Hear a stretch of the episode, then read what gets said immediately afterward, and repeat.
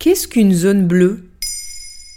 Merci d'avoir posé la question. Elles sont au nombre de 5 sur la planète. Les zones bleues, ce sont 5 lieux où l'on vit mieux et plus longtemps que la moyenne du reste du monde. On y trouve les plus fortes concentrations de centenaires au monde. Le terme voit le jour en 2000, quand l'universitaire italien Gianni Pes et le démographe belge Michel Poulain découvrent la province de Nuoro, en Sardaigne. À leur grande surprise, ils recensent dans le village un nombre important de nonagénaires et de centenaires.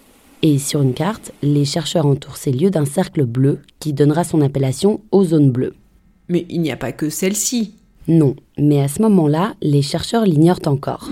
Ils lancent un projet deux ans plus tard, soutenu par la National Geographic Society, et se mettent en quête d'autres regroupements de super centenaires.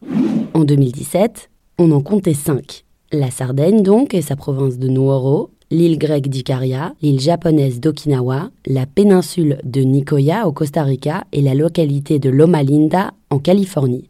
En Sardaigne, par exemple, c'est un habitant sur cinq qui a plus de 90 ans, soit 20 fois plus qu'en France. Mais quel est le secret de cette longévité? La bonne nouvelle, c'est que la longévité s'explique à 10% par les gènes et à 90% par le mode de vie selon le journaliste américain Dan Butner, auteur de l'ouvrage Blue Zones, Où vit-on mieux et plus longtemps? Alors pour atteindre le cap des 100 ans, il vous faut d'abord un capital social solide. Par exemple, au Costa Rica, il n'est pas rare de trouver trois ou quatre générations sous le même toit.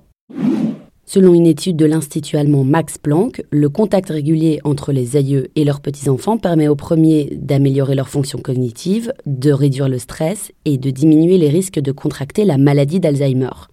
Dans la zone bleue de Nicoya, 5% de la population a passé la barre des 100 ans. Mais le lien social s'alimente aussi à table, dans tous les sens du terme. Passer son temps avec ses proches, attabler, mais aussi observer un régime alimentaire bien particulier. Dans les zones bleues, les supercentenaires partagent pour la plupart une alimentation végétale. Soja, céréales entières, oléagineux, légumes secs. Ici, on est bien à l'abri des produits industriels et des pesticides. À cela, ajoutez l'activité physique évidemment. Les supercentenaires sont nombreux à se déplacer à pied. Enfin, il y a aussi un facteur génétique qui intervient dans la longévité.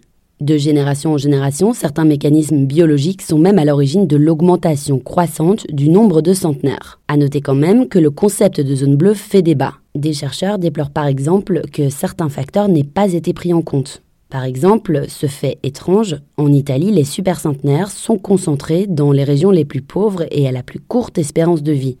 Or, on a tendance à observer que l'âge augmente avec le niveau de vie. Enfin, on a encore le temps d'en discuter. Voilà ce qu'est une zone bleue. Maintenant, vous savez, un épisode écrit et réalisé par Johanna Cincinnatis. En moins de 3 minutes, nous répondons à votre question. Que voulez-vous savoir? Posez vos questions en commentaire sur les plateformes audio et sur le compte Twitter de Maintenant vous savez.